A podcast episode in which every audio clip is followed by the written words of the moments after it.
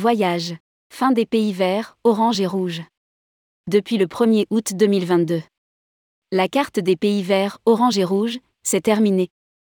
Depuis l'entrée en vigueur de la loi sanitaire le 1er août dernier, les voyageurs n'ont plus aucune formalité à accomplir avant leur arrivée en France, fini aussi les motifs impérieux en fonction de son statut vaccinal.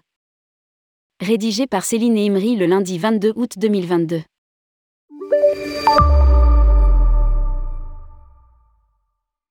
Avec l'entrée en vigueur de la loi sanitaire le 1er août dernier, le gouvernement simplifie grandement les voyages des ressortissants français. Exit la carte des pays verts, orange et rouge qui avait été mise en place dans le cadre de la pandémie de Covid-19. Ainsi, le Quai d'Orsay informe que Devant la nouvelle phase de la pandémie, le dispositif de contrôle sanitaire aux frontières est levé, conformément à la loi mettant fin au régime d'exception créé pour lutter contre l'épidémie liée à la Covid-19. Lire aussi, France, la fin du pass vaccinal pour le 1er août 2022. En conséquence, depuis le 1er août 2022, les règles précédemment appliquées aux voyageurs à destination de la France ne s'appliquent plus.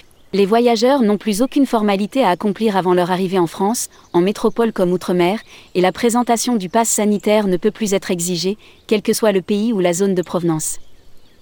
Plus aucune justification de voyage, le motif impérieux, ne peut être exigé les voyageurs n'ont plus à présenter d'attestation sur l'honneur de non-contamination et d'engagement à se soumettre à un test antigénique ou un examen biologique à l'arrivée sur le territoire national. De même, plus aucune justification du motif d'un voyage au départ de la France, en métropole comme outre-mer, ni aucune attestation de sortie du territoire n'est requise par les autorités françaises pour se rendre dans un autre pays. Il convient en revanche de vérifier les exigences sanitaires demandées par les États étrangers les voyageurs peuvent consulter avant leur départ la rubrique et les fiches des conseils aux voyageurs pour chaque pays.